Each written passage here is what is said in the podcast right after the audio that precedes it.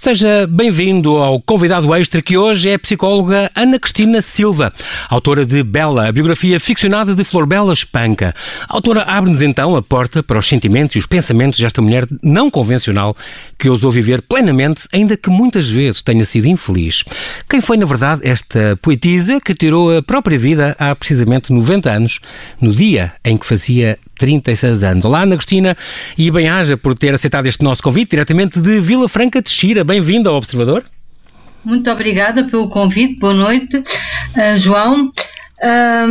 É um, é um prazer. prazer. estar aqui Também. na vossa rádio muito bem. Eu quero desde já uh, agradecer. Quer falar que a Ana Cristina é psicóloga, ela é doutorada em, em Psicologia da Educação pela Universidade do Minho e especializou-se numa área muito curiosa, a aprendizagem da leitura e da escrita. A Ana Cristina era uma, também teve uma, uma, uma adolescência, uma infância, não sei se muito convencional, porque era aquela eh, menina que gostava, adorava, preferia estar a ler livros do que às vezes estar com os amigos. Saía com os amigos, mas ficava a ler livros à mesma. É verdade. É verdade, onde é que descobriu isso? é da Cristina que adora biografias. Tem grandes detetives, é verdade. Eu era uma, uma jovem bastante indelicada, diga-se de passagem. Era daquelas pessoas que estava no café, no nosso tempo ia-se para o café, uhum. e, portanto, se a conversa me agradava e eu achava interessante, participava. Se não, no meio da conversa, puxava, puxava alegremente um romance e continuava a ler. Aos 12 anos já lia os, já consumia os clássicos da nossa, da nossa literatura é preciso dizer isso. E a única coisa que eu sei mais é que nas, nas vésperas do exame de matemática do 12 ano, preferiu ler o Memorial do Convento do Saramago em vez de estudar. Sei que o Saramago é um dos seus escritores favoritos, certo? É, senhora. Mas tive 18 no exame de matemática. Então pronto, está justificado. está perdoada, portanto. Eh, eu também sei uma coisa que eu tenho, eu tenho agora que, que, que, lhe pedir uma coisa. É que foi coordenadora em, em 96 de um projeto promovido pelo Ministério da Educação, Estuda Comigo. E dois anos depois eh, foi a coautora de um livro chamado Da Presença, chamado, em 98, Como Ensinar a Estudar. Ana Cristina, eu ainda hoje, eh, a Ana Cristina dá aulas no ISPA, eu ainda hoje acho que os alunos deviam ter, no liceu, no secundário, no, no se calhar na, a partir da primária, umas aulas de como estudar, porque ninguém nos ensina a estudar. E tiveram. E, e há tiveram. métodos mais Houve eficazes um que outros. Uhum. Houve um período que tiveram esse tipo de. Ah, aliás, que podem ser perfeitamente skills. dadas em contexto de sala de aula. Claro. Uh, e tiveram, houve ali um, um período em que havia um, investimento por parte do Ministério da Educação no sentido uh, de ensinar a, apre a, aprender. Exatamente. Uh, mas esse, essas, esse tipo de. Sabe que estas coisas são um bocadinho por ondas, por modas mesmo, e, um bocadinho pelos, pelas orientações do Ministério, porque cada vez que vai um Ministério com um ministro diferente, uh, recomeça tudo de novo.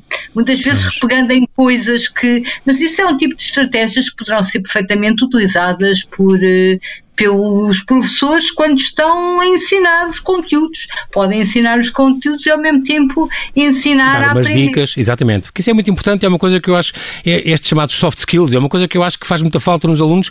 Eu tenho um, um dos meus filhos que foi estudar lá fora, o primeiro, o, o, o primeiro mês, primeiras três semanas a um mês, foi só para aprenderem a apresentar uma aula, a apresentarem um trabalho, a consultarem coisas na net, a, a, a estudar técnicas. Isso foi muito importante, quer dizer, para preparar um curso superior uh, e até antes disso, não é? No dar também temos esse tipo de coisas. É muito importante. É muito importante. uma cadeira que se dedica exclusivamente a esse tipo de coisas no primeiro ano.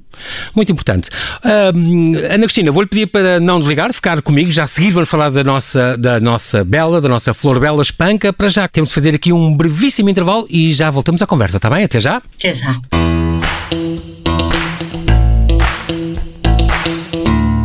Estamos a conversar com a psicóloga Ana Cristina Silva, autora de Bela, a biografia ficcionada de Flor Bela Espanca, a vida conturbada da poetisa que um dia disse que ser poeta é ser mais alto. Voltamos à conversa. Ana Cristina aqui estava a pensar que, além da sua. já tem 18 anos de escrita ficcional, já escreveu 15 romances e um livro de contos, teve vários prémios, mas que escreve sempre, e isso é muito interessante, Ana Cristina, romances psicológicos, sempre com umas personagens fortíssimas, histórias de abandono, de luta, de dedicação a causas e a ideais, de renúncia, conflitos interiores entre as nações, entre as religiões muito, muito importante. Basta desfiar esta Mariana Alcoforado, a Carol, Mozinho Albuquerque, o Agunhana, a Simoa, Simoa Godinha. A Godinha é impressionante, uma, um caráter também impressionante, uma personagem incrível e que é verdadeira. Baseia-se muito na realidade para, para nos trazer histórias que mexem muito, muito consigo. A Ana Cristina é uma agitadora. Pronto. Aliás, apresentou-me como psicóloga, obviamente que se calhar a minha marca enquanto autor, e esse já é. Quer dizer, esse livro por acaso foi o meu terceiro romance, é uma reedição portanto, mas já, já tenho uma carreira de 14 romances uhum. e, portanto, uh, e de facto, se calhar já me permite avaliar o que é que é a minha marca enquanto autora e enquanto escritora. Uhum. E se calhar a minha marca enquanto autora, aquilo que me diferencia uh, de muitos outros escritores, é de facto esse fundo essencialmente psicológico, a minha tendência para analisar Exatamente. e para escrever a narrativa mais pelo lado de dentro do que pelo lado de fora. Eu gosto muito de escrever na primeira pessoa, aliás, esse livro Bela alterna entre a terceira pessoa, que é a visão das várias personagens, que, desde o pai que se cruzaram com maridos, ela, exatamente. E a, visão, e a primeira pessoa, que é, digamos assim, um discurso uh, pós-mortem, digamos, olhando uhum. para a sua vida. Aliás, o livro começa com uh, o suicídio, suicídio. Não é? Exatamente. Esta, já agora, uh, um, por que não falar neste, neste bocadinho afinal que diz Bela acabou de se matar. De seguida encosta a cabeça à almofada da cama. Os seus cabelos movem-se como as asas de um corvo a levantar voo sobre a cinza eterna de uma fotografia. Não sente que se esteja a deitar. Tem a impressão de estar aconchegada pelas mãos acariciadoras de uma outra que, com o seu odor, lhe assenta sobre a alma com um manto de paz. É assim que começa Bela, este romance. Este romance eh, foi editado pela primeira vez pela Âmbar em 2005. Para esta edição agora da, da Bertrand, 15 eh, anos depois, eh, fez alguma alteração? Reescrevi-o completamente. É... Ou uhum. seja, eu não. É como se fosse um romance novo, quer dizer, tem a mesma estrutura, uhum. mas é como se fosse um romance novo. Eu, uh, entre 2005 e 2020, passam ah. 15 anos e há pelo menos mais 11 romances, e portanto eu não me identificava Exatamente. com a forma como escrevia na altura, e portanto o livro é como se fosse um novo romance. Reescrevi-o uhum. agora uhum. entre maio, uh, entre abril e junho. praticamente todo reescrito. Tô, Agora, a base do livro. Claro, a, vida, a mesma vida da mesma poetisa, claro. Digo, claro, a vida dela, a, claro. A base do livro e a hipótese, estava-me a dizer que eu sou essencialmente. Um, que eu estava a dizer que sou essencialmente. Uh, tenho uma abordagem psicológica claro, das personagens claro. e talvez nesse livro mais do que em qualquer outro livro, eu partir de uma hipótese psicológica, ou seja, eu achei duas coisas, eu sei que o sujeito literário que nós encontramos no roman, nos, nos romances disparados, nos poemas de uhum. Forbela Espanca, não era muito diferente uh, do sujeito da sua vida. Muito e bem. o sujeito da sua vida era aproximava-se àquilo que eu considerava uma bom, e que eu considero que terá sido é uma personalidade borderline. Ou seja, um... É, o que, é o que se chama um transtorno de personalidade borderline, este TPB, não é? Uma, uma, uma pessoa uh, que sofre. Será que ela sofria depressão ou antes o que a gente chama agora esta personalidade borderline? É a sua tese, tese de, de partida. Um, explicaria muito a patologia do abandono, esta infância problemática que ela teve, os stresses na primeira infância, estas tentativas de suicídio, por exemplo. Um, e é uma coisa e tudo que. Isto que está a dizer revela-se nos poemas sim, dela. Sim, de, está a tudo... dor Uhum. A dor, por exemplo, ela escreve numa car no, no, seu, no, no diário do último ano como, como compreender a amargura desta amargura. E, portanto, a dor dela é uma dor avassaladora que nós encontramos sucessivamente uh, nos poemas. E essa dor uh, provavelmente está muito associada à angústia de separação, ao vazio, que aflige o sujeito borderline claro. e que um, afligiu também a Flor Bela. E essa dor uhum. repete-se uh, nos seus versos, nas suas cartas. Por exemplo, ela diz nessa carta a Julia Alves: Sou triste, imensamente triste, de uma tristeza amarga e doentia que a mim própria me faz rir às vezes. Uh, e, a e, a compensação dessa dor é a busca uh, intensa e continuada uh, pelo Prince Charmant, que é um poema dela, aliás, uhum. e, um dos capítulos também começa uh, uh, interpelando esse Prince Charmant, que lhe faltou tantas vezes, ela que foi casada três vezes, uhum. mas que procurou sempre a paixão muito associada a um amor quimérico. Exatamente, ela bem tentou, mas ela tem uma vida muito, muito fraturada. Uh, muita coisa lhe aconteceu, não é? Desde sempre. Ela, ela, cresceu sem mãe, ela foi criada pela mulher legítima do pai, nunca foi perfilhada pelo pai, só depois de, de morrer é que o pai a perfilhou, 18 anos depois de ela morrer. Teve três casamentos e dois divórcios, perdeu o irmão que ela adorava uh, num acidente de avião, teve um aborto espontâneo, nunca chegou a ser mãe. Tudo isso pode gerar uma personalidade fraturada?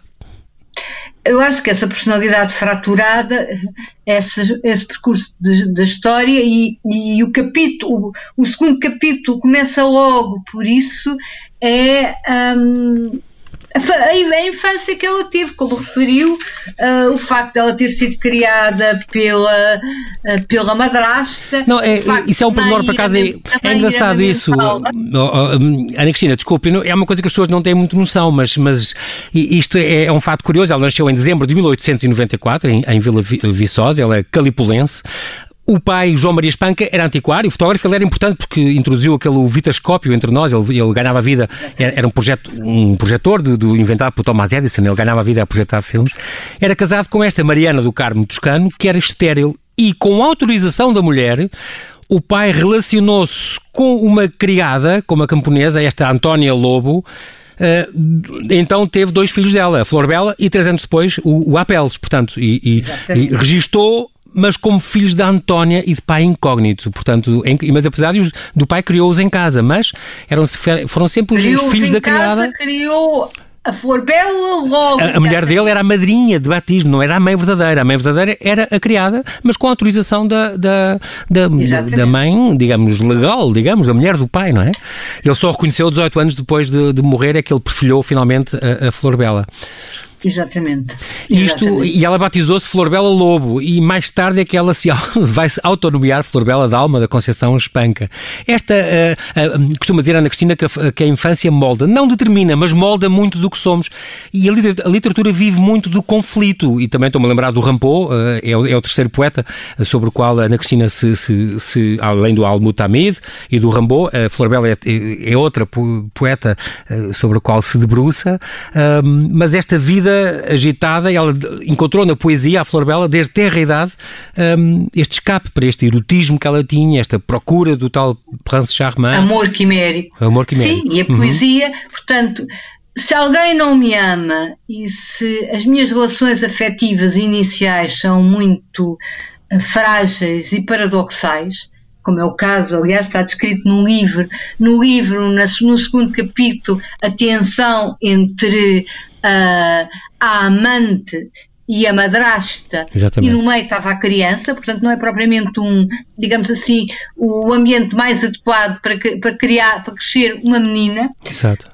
Um, a compensação da Flor Bela, para além da busca do amor, foi efetivamente a poesia. Eu acredito que a Flor Bela, tal como o Rambo, curiosamente, uh, eram génios literários, génios literários, e eu nem sequer gosto particularmente da poesia da Flor Bela. Pois é, isso é uma coisa curiosa. Prefiro o Rambo, eu sei isso. Aquela forma, mas acho que. Uh, é muito reveladora. Acho que ela aquela forma de escrever vinha-lhe de dentro, uhum. é, vinha-lhe do seu âmago e traduz todos os seus grandes, as suas grandes emoções. Uhum, uhum. Uh, a dor, o amor e a necessidade de ser, de ser, superior e de afirmar a sua superioridade exatamente através da poesia. Portanto, ser poeta é ser maior, ser poeta é Exato. é ser mais alto. É, e a é, morte. exatamente. A morte uh, como um alívio dessa dor enorme. Ela também tem, uh, não, ela não, não teve mais do que uma tentativa de suicídio. suicídio exatamente. E, portanto, pelo, menos, pelo menos mais duas, é sim, que são conhecidas. ao Exato. alívio. Aliás, tem, uh, tem um poema que se chama exatamente Deixai entrar a morte. Ela acabou por morrer na, na, terceira tentativa com esta overdose de, de barbitúricos. Mas é engraçado porque este, esta poesia dela, ela primeiro era uh, a, a, poesia dela tem muita importância. Ela era uma, uma, das poucas mulheres a escrever. Ela era uma mulher de armas também. Ela, ela foi estudar, uh, uma das primeiras mulheres a, a frequentar um curso judicial. Matriculou-se na Faculdade de Direito em Lisboa. Era, era, era uma das 14 mulheres entre 347 Exatamente. alunos. É, é, é impressionante.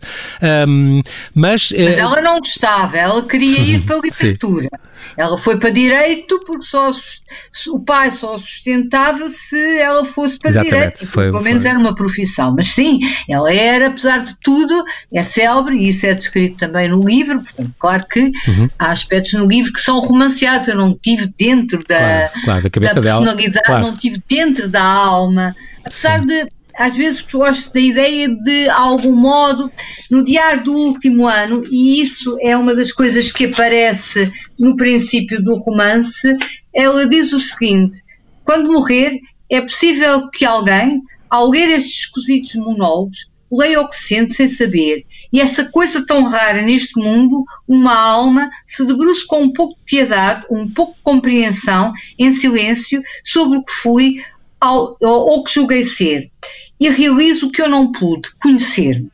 É, é, se calhar é absolutamente Engraçado. pretencioso e estúpido da minha parte, hum. mas eu quando uh, escrevi este romance, eu uh, quis corresponder a este desejo da Flor Bela. Uhum. E portanto é uma personagem que por isso mesmo eu tenho um, carinho, um carinho muito especial. especial. Ela, ela tinha, teve como padrinhos uh, grandes nomes de literatura, como estou a pensar no Raul Proença, no Guido Batelli.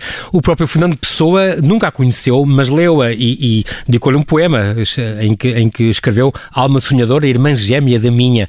Ela era muito polifacetada, ela, ela escreveu poesia, contos, um diário, epístolas, eh, uma série de sonetos, um, ehm, sempre com a tal solidão, a tristeza, a saudade, a sedução, o desejo, a morte um, os poemas jorravam-lhe um bocadinho, como o Rambo, Era não? isso que eu estava a dizer, os poemas jorravam. Tal como o Rambo, um dos seus preferidos.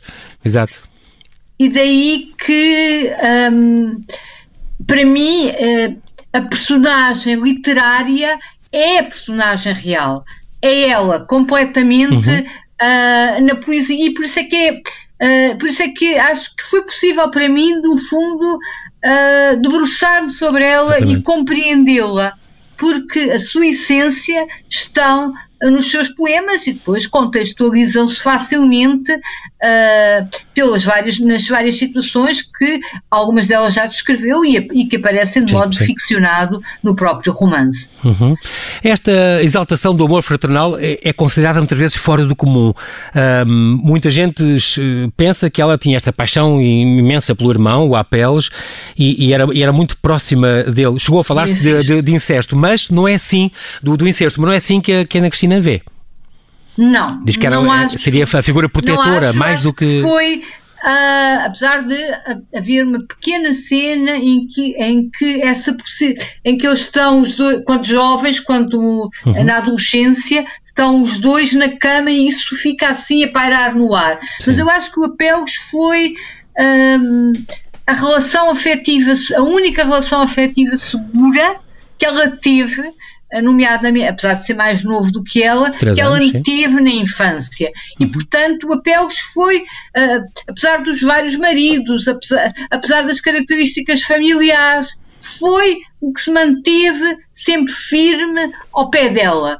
Uhum. e, portanto, e o facto de ele ter também, provavelmente, foi um acidente estranho, porque ele caiu num desastre de avião piloto, em Belém. Pois, exatamente, exatamente, mas começou a ser piloto uh, logo a seguir a ter um, uh, um desgosto de amor porque a sua noiva morreu subitamente uhum. um, e portanto aquele desastre tem um e aquela aquela, uh, portanto, o, curso de piloto tem, numa altura em que os aviões ainda não eram muito seguros, tem algo de suicida.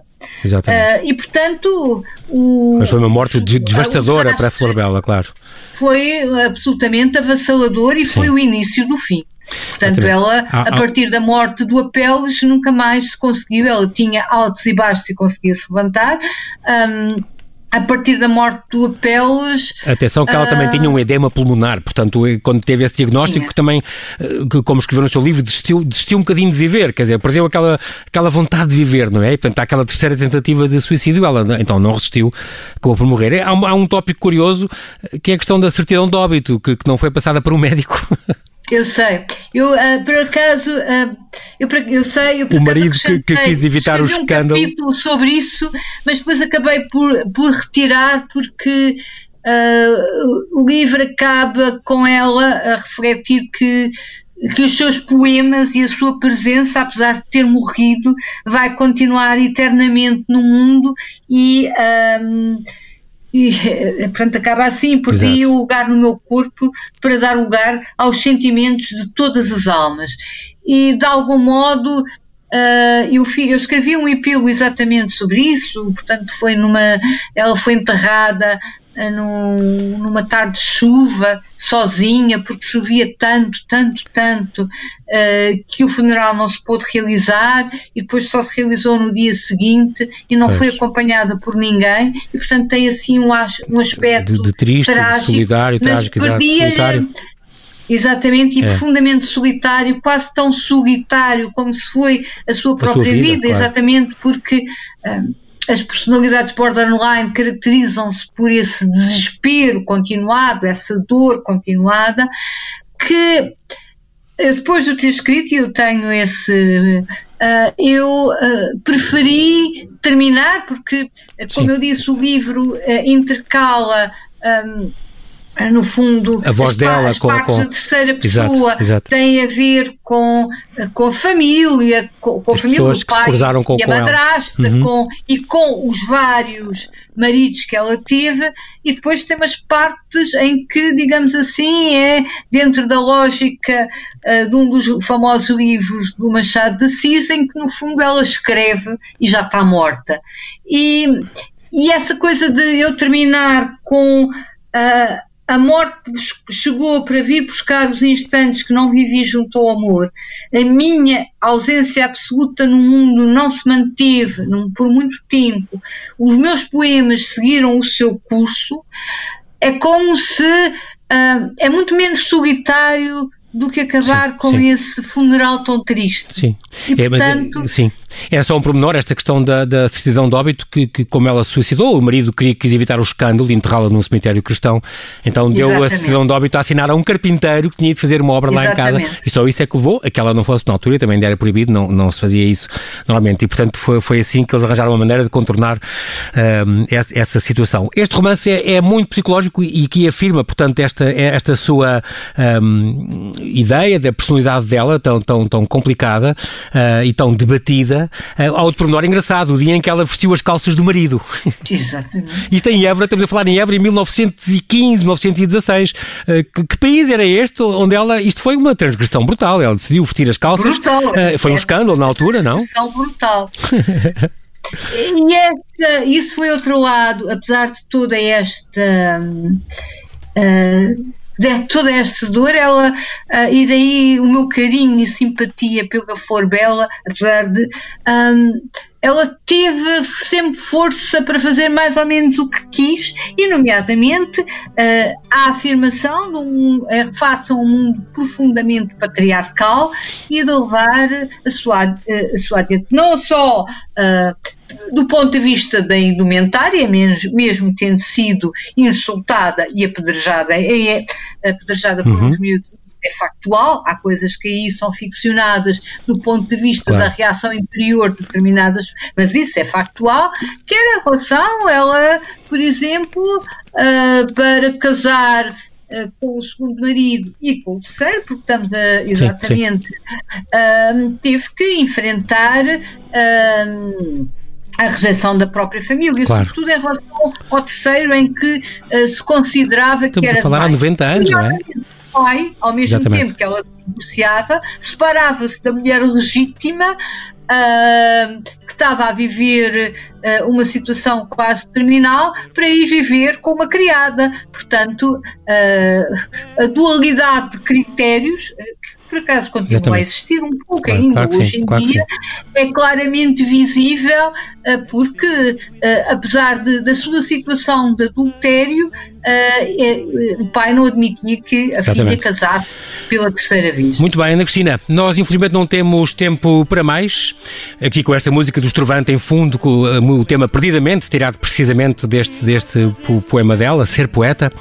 Uh, fica aqui esta dica da Bertrand Editora, Bela, um romance que vale absolutamente a pena ler, como disse a Maria Lúcia Lepec, está na capa também, de Ana Cristina da Silva, a psicóloga que nos traz a vida desta, desta poetisa tão importante que, que se matou há 90 anos, quando fez, no dia em que fez 36 anos. Quero agradecer muito a sua presença e, e quero desejar, Obrigado, Ana Cristina quer desejar que agradeça a sua disponibilidade, diretamente de Vila Franca, e que continue a sua pesquisa para nos dar mais estes romances psicológicos que nós precisamos tanto. Está bem? Obrigadíssimo. Bem haja. Até à próxima. Muito obrigado. Até à próxima. E é amar-te assim, perdidamente, e é seres alma e sangue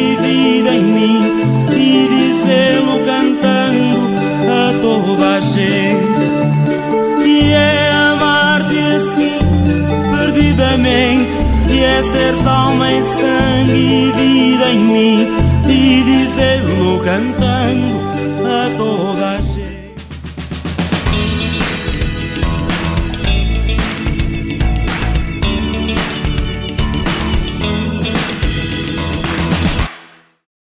Obrigada por ter ouvido este podcast. Se gostou, pode subscrevê-lo, pode partilhá-lo e também pode ouvir a Rádio Observador online em 98.7 em Lisboa e em 98.4 no Porto.